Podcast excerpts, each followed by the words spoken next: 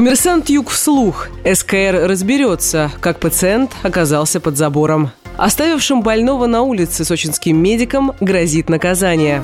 В Сочи возбуждено уголовное дело по факту инцидента с Ибрагимом Калоевым, пациентом городской больницы. Медсестры вывезли его на коляске за пределами медучреждения и оставили на улице. Санитарка, которую уволили сразу после появления в интернете видеоролика, утверждает, что не собиралась бросать господина Калоева на улице. Он якобы просил вывести его покурить. Руководство больницы придерживается другой версии. Пациент требовал выпустить его из больницы, но отказ от лечения не был оформлен.